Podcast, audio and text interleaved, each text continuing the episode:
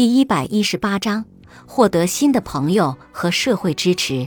正如任何刚搬到一个新城市的人会告诉你的一样，交新朋友实属不易。邻里之间带着一份砂锅菜互相拜访，或者陌生人之间在咖啡店开始互相攀谈，在这些年变得越加罕见。新朋友不会在你需要他们时突然出现，你要积极的去寻找他们。建议一：去那些可能遇到新朋友的地方。通常，深厚的友谊来源于共同的兴趣。有时你可能会找出两个非常不同的朋友，但这是很少见的。我们很少听到动物权利保护者和猎人是朋友的例子，是吗？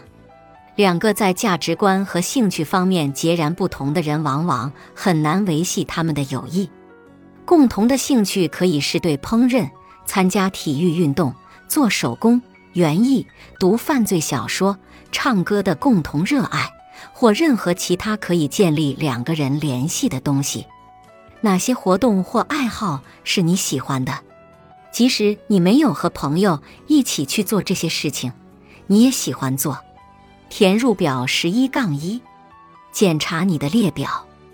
你能想到一些可以进行这些活动或爱好的场所吗？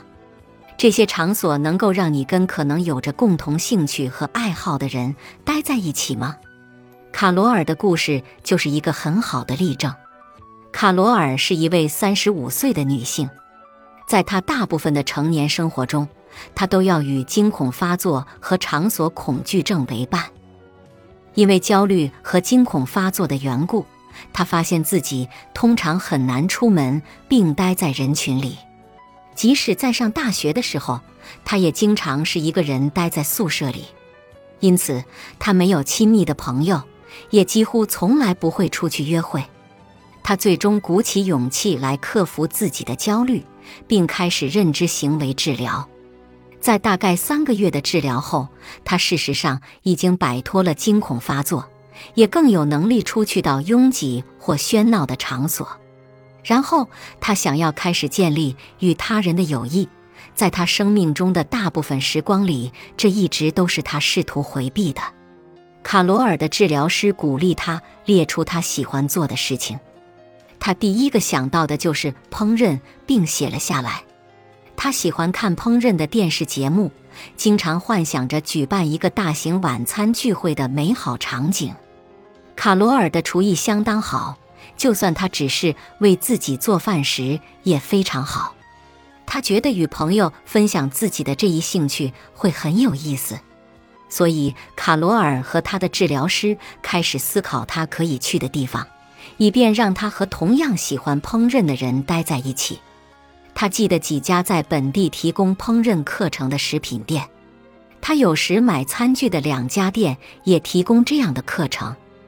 在经过一番寻找后，他也找到了提供烹饪不同风格食物的成人教育项目的一些课程。最后，完全出乎他意料的是，他发现离他社区不远的地方有一个晚餐俱乐部。每月都有一个不同的人为俱乐部的其他成员举办一个晚餐聚会。卡罗尔开始报名参加成人教育课程，在这里他可以学习做中国菜。虽然这时他还没有交到什么朋友，但他从烹饪和与他人的相处中获得了乐趣。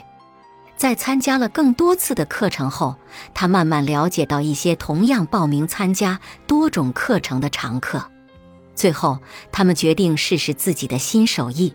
卡罗尔邀请他们中的几个过来参加百乐餐。卡罗尔和他们玩得很开心，而且觉得这些人正在成为自己的好朋友。受到这次经历的鼓舞，他跑去社区中心报名参加了社区晚餐俱乐部。他后来说，这是他一生中最好的经历之一，因为他和许多本地人和本地家庭结交了友谊。现在，卡罗尔会和邻里的一些人一起晨跑，其中包括一个最近搬来街边公寓的帅气单身律师。建议二：让新的友谊自然成长。像所有关系一样，友谊也需要时间发展。有时你会听说两个人眨眼间就成为最好的朋友，但这是非常罕见的。通常，友谊会随着时间慢慢成长。思考友谊的一个有趣的方式，就是以金字塔的方式看待他们。你最好或最亲密的朋友在金字塔的顶端，一般的熟人在金字塔的底端。请注意，金字塔的底部要比顶部宽很多。我们往往拥有许多我们所认为的熟人，我们认为是朋友的会较少，好朋友更少，最好的朋友甚至，在大多数情况下，在金字塔上，朋友一次只上升一层，让别人从成为你的熟人开始。当你对他们中的一些人有了更多的了解后，你可能开始将他们视为朋友，最终他们中的一些人可能成为你的好朋友。如果你和这个人足够幸运，这个人可能会成为你最亲密的朋友之一。这个过程通常一次只前进一步。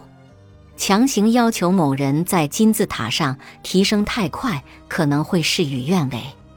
这件事就发生在斯图尔特身上。他很喜欢自己新牌友当中的一些人，于是每周都要叫上他们好几次。他的新朋友没有足够的时间变成他的好朋友，而且对他的连续炮轰感到厌烦。现在他们完全见不上几次面。本集播放完毕，感谢您的收听。喜欢别忘了订阅专辑、关注主播，主页有更多精彩内容。